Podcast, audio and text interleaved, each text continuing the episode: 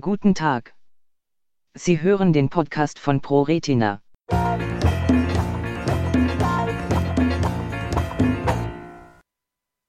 Diagnose und Therapie hereditäre Optikus-Neuropathien, Mitochondriopathien Schrägstrich Optikus-Neuropathien, mitochondriale Erkrankungen, sogenannte Mitochondriopathien, bilden eine Gruppe sehr unterschiedlicher, teils komplexer Krankheitsbilder.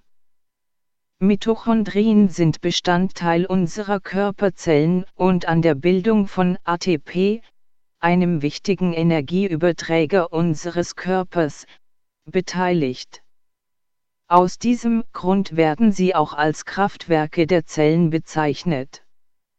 Bei mitochondrialen Erkrankungen weisen sie Defekte auf, wodurch es zur Störung des Energiestoffwechsels der Zelle kommt.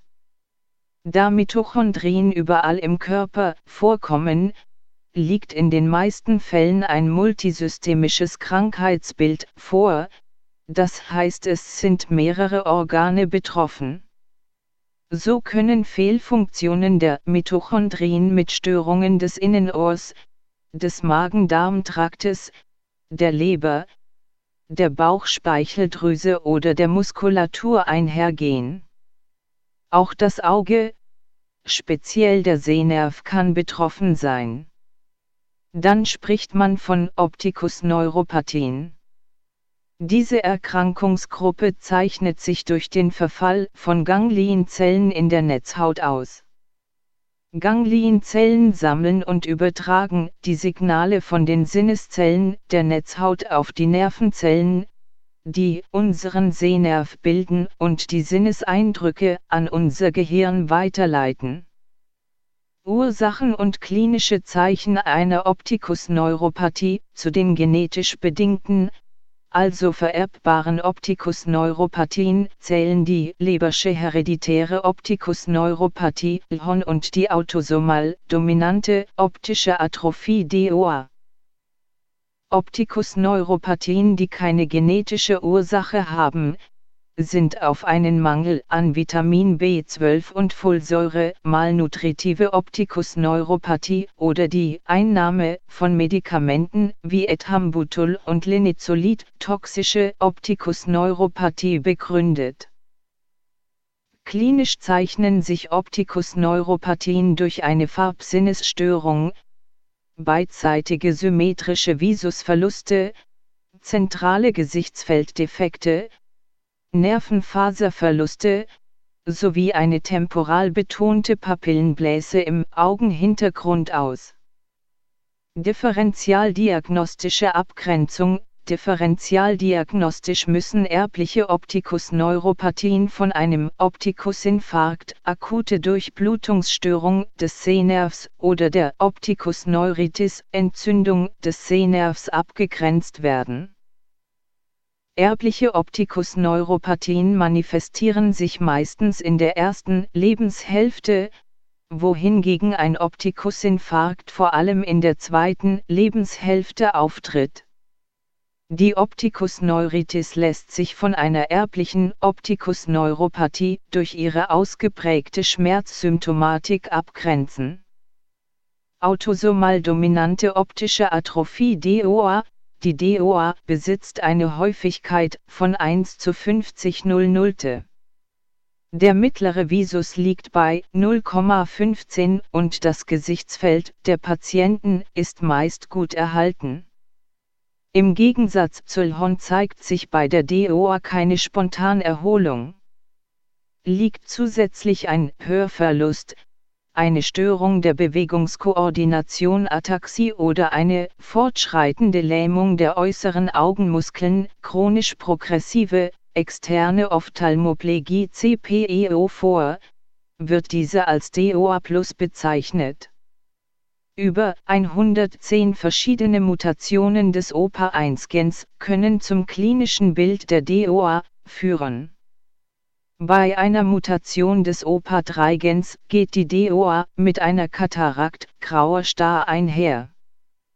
Lebersche hereditäre Optikus-Neuropathie LHON, die LHON hat eine Häufigkeit von 1 zu 40 00. Je nach vorliegender Mutation kann es zur spontanen Rückbildung der Symptome kommen. In 25% der Erkrankungsfälle sind beide Augen simultan betroffen. Bei Vorliegen von Multiple Sklerose ähnlichen Symptomen wird sie als LHON Plus bezeichnet. Therapieoptionen und Erkrankungsverlauf Delhon Die bisherigen Therapieoptionen Delhon bestanden in der Vermeidung von Risikofaktoren. Der schwerwiegendste Risikofaktor ist der Nikotinkonsum, gefolgt von übermäßigem Alkoholgenuss und Drogenmissbrauch.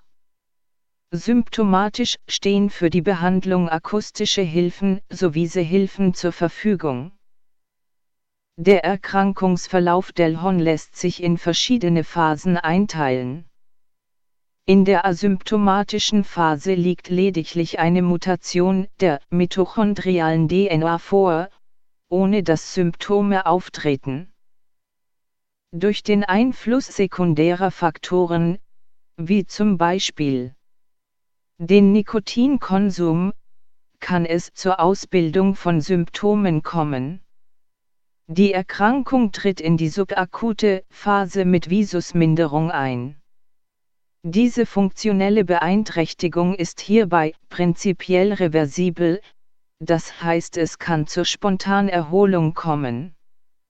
Eine medikamentöse Therapie setzt sich in diesem Krankheitsstadium zum Ziel, die spontane Rückbildung der Erkrankung zu fördern.